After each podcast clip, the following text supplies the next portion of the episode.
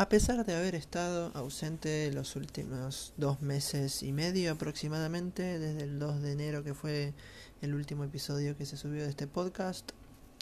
hoy vuelvo, quería volver, me tomé mi tiempo, no quería grabar contenido por grabar, hacer contenido tópico, convertirme en un podcaster promedio. Eh, todavía hay algunas cosas que me estuvieron sucediendo Em, eh, se empezaron a subir a Apple Podcast, a Google Podcast y un montón de plataformas más que en el caso de que lo requieran lo voy a poner en, la, en una descripción que voy a empezar a armar. Estuve hablando con una amiga, una colega, se puede decir, una persona que yo quiero mucho, eh, Juliana, y mm, me recomendó a modo de sugerencia eh, que empiece a profesionalizarme más, que empiece a crearme una lista con el contenido, que eso ya, ya estaba, em, editar el audio y un montón de cosas. Eh, todo eso es algo que va a suceder conforme el tiempo vaya pasando. Este es el cuarto capítulo del podcast eh, y para terminar la temporada, la temporada, perdón, que eran tres más y ya después me voy a tomar aproximadamente dos semanas para no estar tanto tiempo sumado a los dos meses y medio que me fui em, para profesionalizarle y darles una vuelta de tuerca. Así que capaz el sonido algún ruido externo algún eh, error en mi modulación em, algún tema con el, la difusión o, o en alguna cosa en la que haya estado fallando la falta de constancia y en algunas cosas más de las que me tengo que empapar respecto también a cómo manejarme con la difusión, cómo manejarme con lo monetario, los anuncios, las diferentes plataformas, cómo hago para reclamar mi podcast a una plataforma y demás y demás y demás. Son cosas en las que me tengo que empezar a profesionalizar, tiene que haber un salto de calidad, pasar del voluntariado, que es cuando algo te gusta y no sabes, a, a ya saber para adquirir un nuevo nivel eh, un montón de cosas en las que tengo que tengo que interiorizarme. Ya lo, he mencionado anteriormente más mm, tips para mejorar ya sea la calidad de audio ya sea mi modulación que eso está en constante práctica generalmente. A la vez también eh, elementos como bueno lo mencionado antes difusión carátulas eh, un contenido más fluido, colaboraciones que están pautadas, no sé si entran en la primera temporada, porque no me guío por los tiempos míos, sino por los tiempos en los que las demás personas puedan, pero están pensadas bastantes cosas interesantes que yo creo que una vez que salgan les va a gustar muchísimo, porque esa era la idea principalmente que yo tenía para el podcast desde un principio hablar sobre cómics, hablar sobre cine, hablar sobre películas tanto de superhéroes de Marvel, DC, como hablar de la historia de los superhéroes, el trasfondo, la filosofía que puede tener un simple personaje, el desmitificar el hecho de que sean simples personajes de ficción, porque Hamlet también es ficción, es ficción y sin embargo tiene una complejidad muy potente, muy fuerte. Eh, para un nihilista eh, casi todo sería ficción en este sentido, o sea, es todo irrelevante, es como todo lo mismo, da absolutamente todo igual, pero a mí particularmente soy de las personas que me gusta pensar de que mm, todo tiene una vuelta de tuerca capaz más compleja de lo que aparenta. Y el tema de hoy, el que elegí para volver, eh, tiene que ver con eso. Bueno, pero antes de eso, antes de arrancar de lleno con el tema, terminar de cerrar la idea con la cual inicié, y es que los dos meses que me tomé no, no era mi idea tomarme dos meses, sino que no quería crear contenido por crear, no quería eh, realizar cosas imperfectas y capaz pequé de procrastinar en algunas situaciones porque amparándome en estas mismas palabras las transformé en excusa para no sentarme, leer lo que tenga que leer, anotar lo que me tenga que anotar, profesionalizarme en lo que me tenga que profesionalizar y mejorar lo que tenga que y simplemente lo tiré hacia adelante. Ahora estoy totalmente motivado y decidido a meterle con todo esto, que sé que va a quedar buenísimo y espero que eh, vayan apreciándolo, compartiendo y recomendándome, sugiriéndome temas, sugiriéndome charlas. Eh, hay mucho contenido nuevo, muchas cosas están pasando. El tema de la cuarentena va a ser favorecedor para que puedan maratoneárselos hasta ahora cuatro episodios del podcast junto con este que se va a subir. Así que yo estoy súper contento de lo que se viene para el podcast, de el salto de calidad que va a pegar las personas que me hayan escuchado en los primeros cuatro a cuando termine la primera temporada y que me van a escuchar en la segunda temporada con la calidad diferente que va a haber, eh, van a saber apreciarlo y van a decir, wow, me estoy tratando de tomar las cosas en serio, ya sea desde el ahorro para comprar algún equipo, como para ver cómo lo puedo mejorar sin tanto coste, porque es una situación complicada y hay que manejarse así. Pero bueno, vamos de lleno con el título de hoy, que es las segundas partes. ¿Son mejores? ¿Y cuál es mi pensamiento respecto a las secuelas? Bueno, después de eh, una gran intro, tengo que decirlo, es una gran intro, tengo que dar mi opinión respecto a el tema este. Respondiendo a las preguntas, eso depende. Generalmente cuando haciendo relación a lo que hablaba en el primer capítulo que se llama Sin fanáticos no hay nada, eh, una idea puede continuar respecto a que hay un, una secuela, ya si hay un guion, ya si hay un libro, está la segunda parte de ese libro, o hay alguna idea del autor original que está colaborando en el guion, algo o hay alguna idea original dentro del equipo de guionistas que te puede decir, bueno, va por ahí creo que se podría sacar algo bueno. Pero las segundas partes para mí siempre son importantes, siempre son interesantes, porque mm, sobre todo si se adapta desde una, desde una perspectiva diferente. Ejemplo, Clone Wars, la segunda precuela de Star Wars, es una película muy buena, y si de ahí hubieran terminado con las secuelas, y hubieran pasado directamente a la trilogía de secuelas, eh, que fue episodio 7, 8 y 9. Y en este caso hubieran sido 6, 7 y 8 porque no hubiera habido una tercera. Eh, creo que hubiera perdido un poco de fuego. Hay gente que dice, bueno, películas como Scarface no puede tener segunda parte, películas como Taxi Driver, como Goodfellas, eh, Wolf of Wall Street, eh, no sé, películas que han llegado a ser de culto, Fight Club, eh, for a Dream, películas que pueden llegar a tener una secuela que hayan sido malísimas son El Exorcista, Donnie Darko, eh, en el que el producto vendió, fue disruptivo, avanzó muchísimo para la época, se comió la escena en ese momento y los productores vieron ahí un negocio. Cuando vos tenés un éxito, cuando vos tenés un éxito, tenés dos posibilidades si querés continuar. Crear una historia que esté a la altura, que le haga justicia a los personajes, que pueda hacerlo de una forma digna, que haya algo que contar, que no haya huecos, que la, vos la veas y digas, wow, ya no veo la hora de ver esto en el cine, no veo la hora de, de ver esto. O es un tópico que está vendiendo mucho, es algo muy interesante, tenemos que hacer algo. Como si ahora hicieran una película sobre el coronavirus y decidieran y vendieran muchísimo, sonaría muy bien, qué sé yo, eh, sonaría muy bien en el público, la recepción y todo eso. Eh, y las personas quisieran hacer una secuela y hablarían como de lo mismo, pero con otros personajes o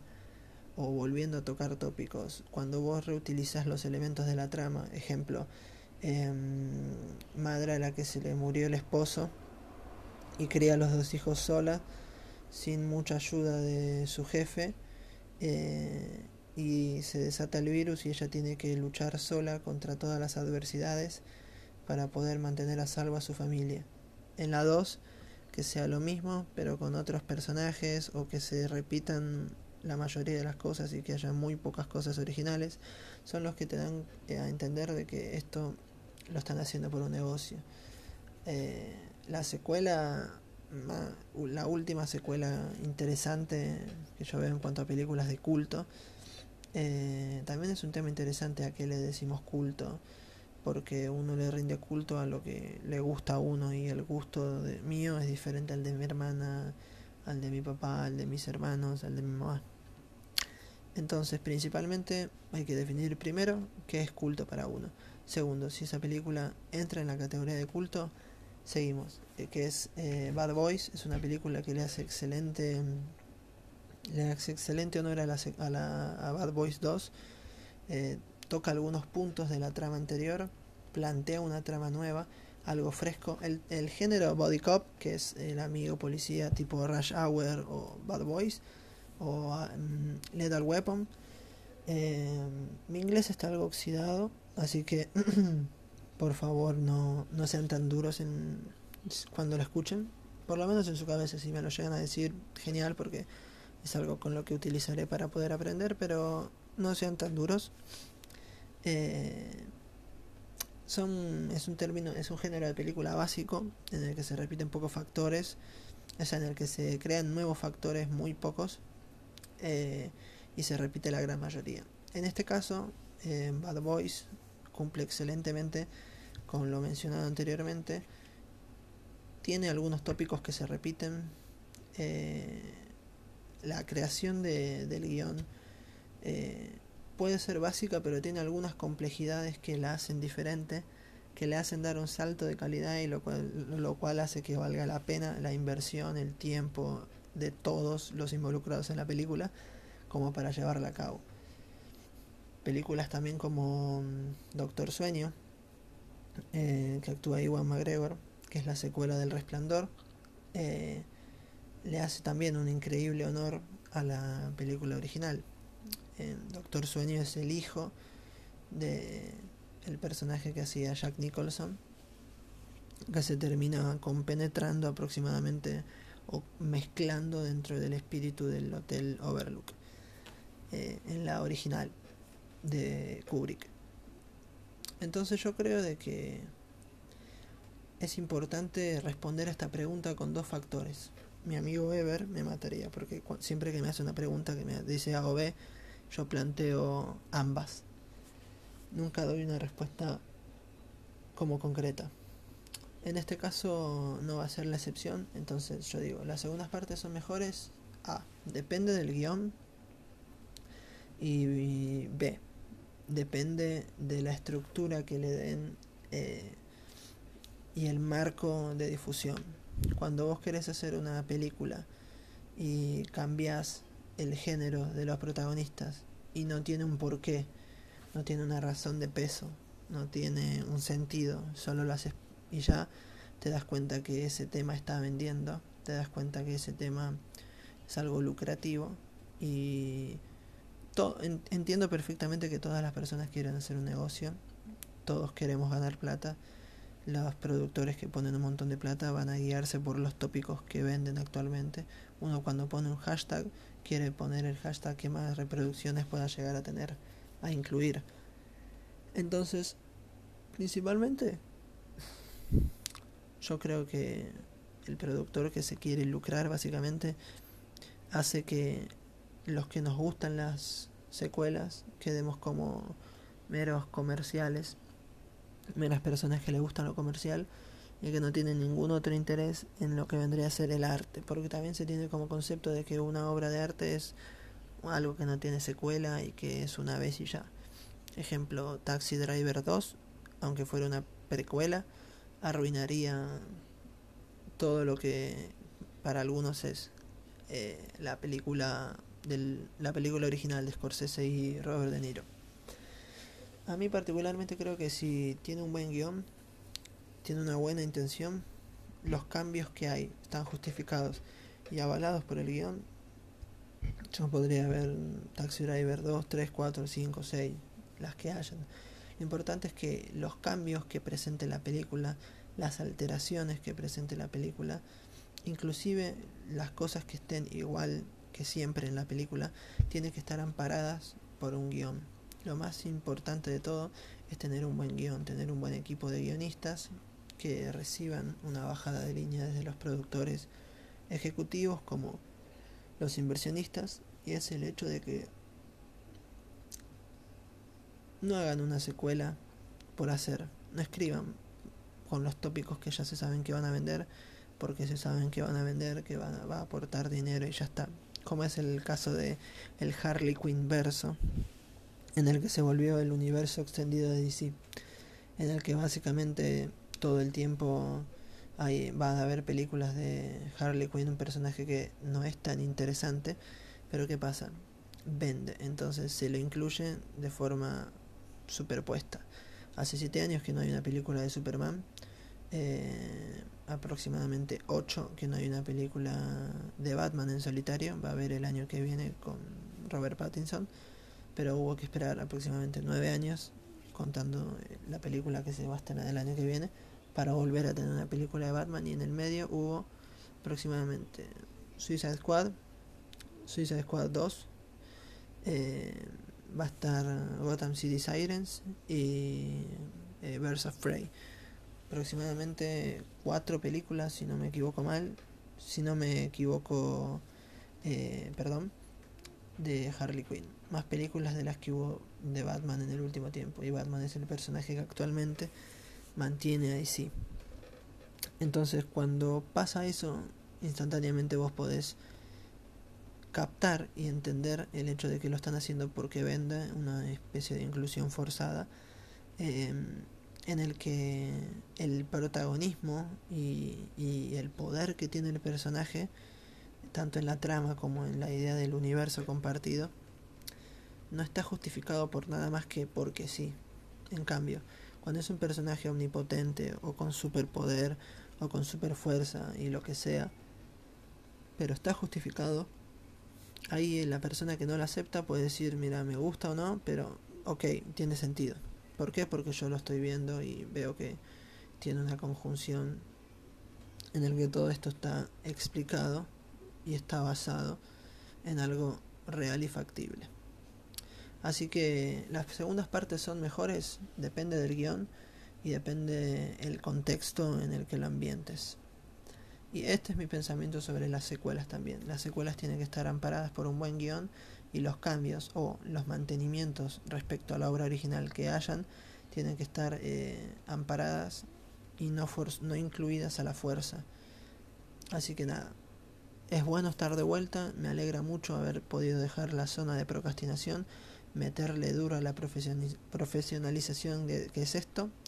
Eh, espero que me sigan acompañando como me estuvieron acompañando hasta ahora, que se suban sumando cada vez más personas. Yo sé que mm, es un proceso que va lento, eh, la compra de nuevos equipos, la mejora de audio, las cosas que voy a ir aprendiendo eh, y todas las cosas así que conllevan a un podcast mucho más profesional, independientemente de la cantidad de dinero que percibo, de la cantidad de lo que sea. Eh, yo actualmente esto me lo quiero tomar cada vez más profesional, quiero dar un salto de calidad, que esto sea algo que sobre, sobrepase lo que yo tenía pensado, que se me vaya de las manos. Eh, y quiero estar preparado para ese entonces. Quiero eh, hacer todo lo que dije anteriormente, y empaparme mucho más de esta cultura y adquirir todo el conocimiento que sea necesario para que las dos o las mil millones de personas que me escuchen eh, puedan tener no solo contenido de calidad en cuanto a expresar lo que yo siento, eh, decir mi opinión, los tópicos y los temas, los invitados, sino en cuanto a elementos más técnicos, tanto modulación, grabación, eh, plataformas, lo que sea. Voy a tomar los recaudos que sean necesarios para darle un salto de calidad a esto y que las personas que me acompañen, más las personas que se vayan sumando, puedan encontrar, eh, además de buen contenido,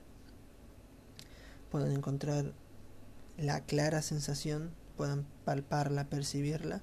de que hay un interés por, por profesionalizar y por entregar algo de contenido y de calidad. Así que nada, muchísimas gracias eh, por escucharme. Eh, espero que les haya gustado cualquier sugerencia o recomendación de algún siguiente tema o de algo de lo que quieran que esté hablando, me avisan. Muchas gracias, nos vemos en la próxima.